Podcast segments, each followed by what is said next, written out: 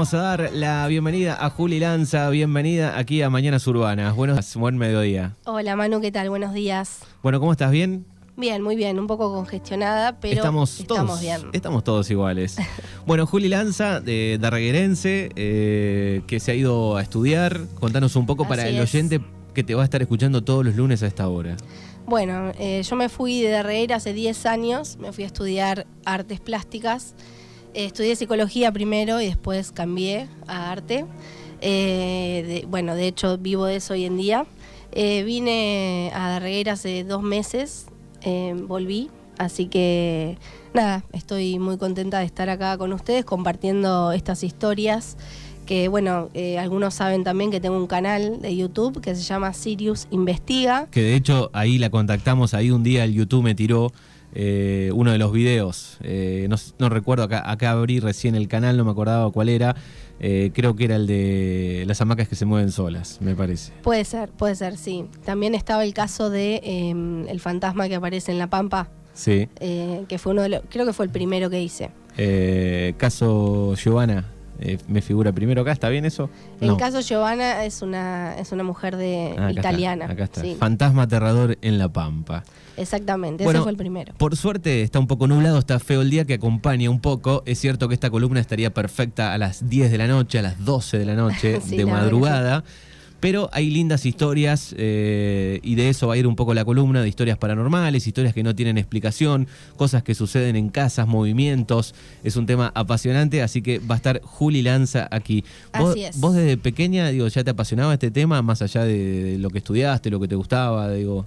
Sí, sí, eh, siempre me gustó, eh, siempre me pasaron cosas muy raras y bueno, por eso me puse a investigar y la verdad es que me siento muy cómoda en este terreno, me gusta un montón. Qué bueno. Em, nada que ver igual tiene con lo que estudié, pero, pero igual me encanta y es, es algo que disfruto mucho. Bien, eh, ¿eras de mirar eh, películas de, del género un poco? Por supuesto, creo que las vi todas, creo. Claro, porque de chico teníamos un poco eso, eh, de, nos gustaba mirar películas de terror, o, o espirituales, o por ese lado, ¿no? Por ese palo. Es que lo que no podemos entender siempre es llamativo porque son cosas que no tienen explicación. Exactamente. Así que de eso va a ir un poco la columna. Eh, ya pueden empezar a seguir el canal de, YouTube que tiene para este, chequear los videos que he realizado. Sirius Investiga, así la conocen, así la buscan también en las redes. Sirius Investiga en Instagram. Así es, así es. Pronto voy a hacer un video nuevo. Un video nuevo. Hace rato que no subo. Perfecto. Y bueno, los lunes va a haber una historia. Eh, y charlaremos un poco sobre ese tema, ¿no? Por supuesto, sí, vamos a presentar historias distintas todos los lunes. Perfecto, bueno, me gusta, me gusta. Le ponemos un poco de suspenso, porque hay una historia hoy eh, de otro país.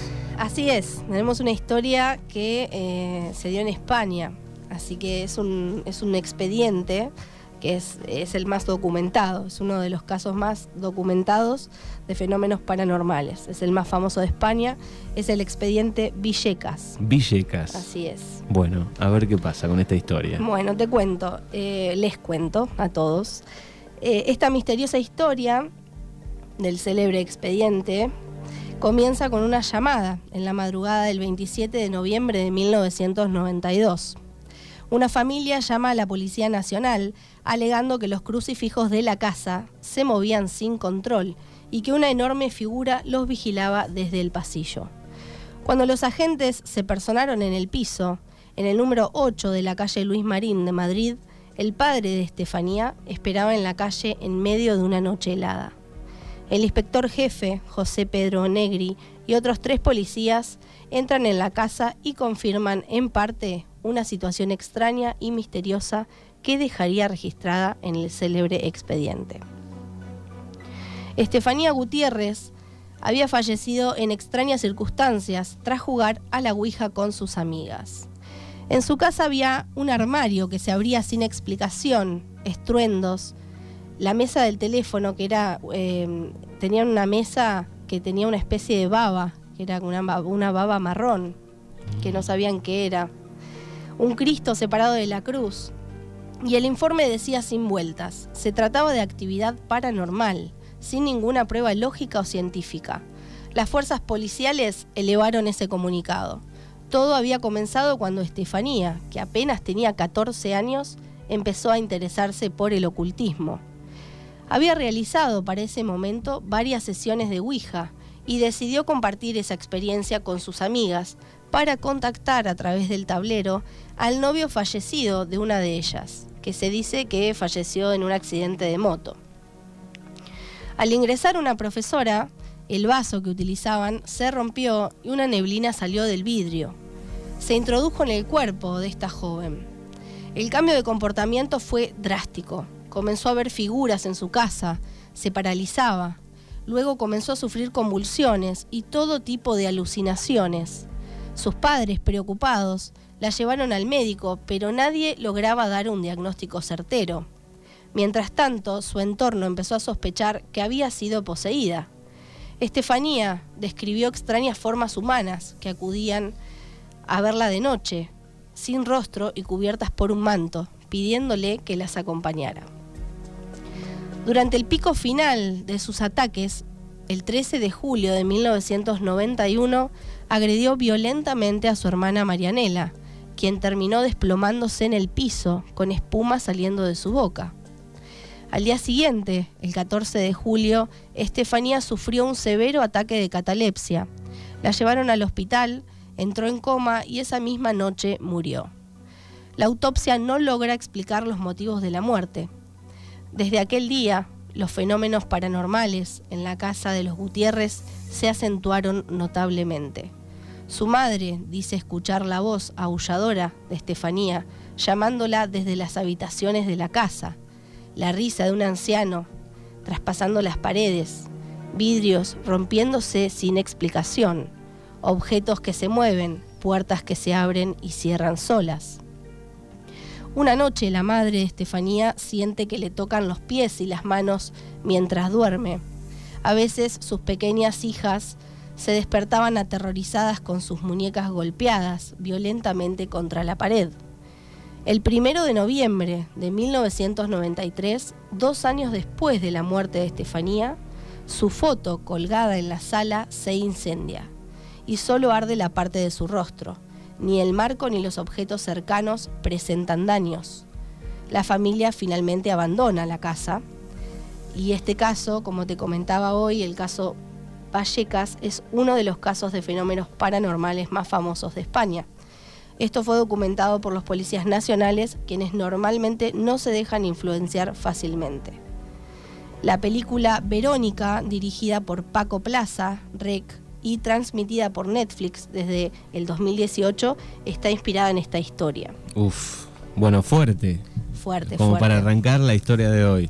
Sí, después en, en, las historias de mi Instagram voy a compartirles cómo quedó la foto, porque hay hay documentos, de, del expediente y de la foto que, se prendió fuego sola.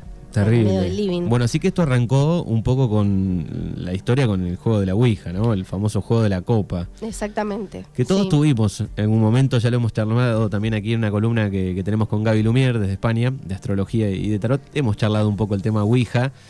Eh, que todos en, la adolescencia hay un punto que queremos probar, que queremos jugar, ¿no? Sí, porque da curiosidad. Yo confieso que también lo, he hecho alguna vez, el de la copa, eh, cuando era chica, con, amigas del colegio también, y creo que sí, todos pasamos por esa etapa. Así que esta adolescente en España arrancó un poco por ahí. repasando así rápidamente. ella arrancó, estaba en un colegio, llevaba un colegio eh, católico, Em, y bueno, empezaron a jugar a, este juego con sus compañeras en, una habitación y justo entró, este, los problemas empezaron ahí, ¿no? Cuando, cuando entra eh, una maestra y las, descubre, eh, se dice que en realidad la maestra rompió la tabla de la Ouija y ahí empezaron los problemas. Ahí puede estar un poco la maldición. Para Estefanía, exactamente. Sí, sí, ahí empezaron todos estos estos problemas porque se dice que se le metió un demonio a, esta chica Estefanía, que en la película se llama Verónica. Eh, vayan a verla, está en Netflix, es, es muy, muy de suspenso con varios momentos de terror. Bien, y después, bueno, termina desencadenando en todo eso y finalmente ese, esa foto que se quema. Sí, dos años después de su muerte en el living, eh, se prende fuego eh, esta foto y no se ve afectado lo que estaba alrededor, solamente la foto y su cara. El marco de la, de la foto está intacto. Bueno, y también pensaba un poco eh, en aquellos que investigan, ¿no? En, la policía, en los investigadores. Digo, debe ser difícil también. Claro, por supuesto. Además, eh, imagínate que no hay casos, es el único caso documentado por la Policía Nacional, porque se muestran escépticos generalmente la, mayoría de, la, policía y demás. Nunca pasa que, dicen realmente si ven algo. Entonces, que esté documentado es súper importante, la verdad. Bueno, ahí está, la historia de este lunes. Va a haber una cada, cada lunes después de las 2 y cuarto aquí en Sirius Investiga. Eh, la pueden seguir en las redes, en YouTube es Sirius Investiga, lo mismo en Instagram, va a estar todos los lunes aquí Juli Lanza con nosotros. Eh, y su otra pasión eh, es el arte, hace cosas muy lindas. Gracias. Y, y, seguís a pleno con eso. Así, que también este, pueden chequear todos esos productos. Hay unos mates muy lindos, entre tantas cosas. Tengo un emprendimiento hace, hace un tiempo que se llama Sirius Art, que, que, bueno, yo pinto de todo, intervengo objetos, sobre todo mates o set de mates. También me pueden buscar como Sirius Art en, Instagram. Bien, y ahí pueden adquirir los productos que quieren. Lo que quieran, hacemos personalizados también. Bueno, aquellos que se la pierdan, va a estar todos los lunes a la noche, que es el horario ideal para escuchar esta columna, subida a nuestro canal de podcast, así que no se lo pierdan. Bueno, eh, Juli, te agradecemos y te esperamos el próximo lunes con una nueva historia. Perfecto. Bueno, Manu, muchas gracias por el espacio. Hasta el próximo lunes. Hasta el lunes.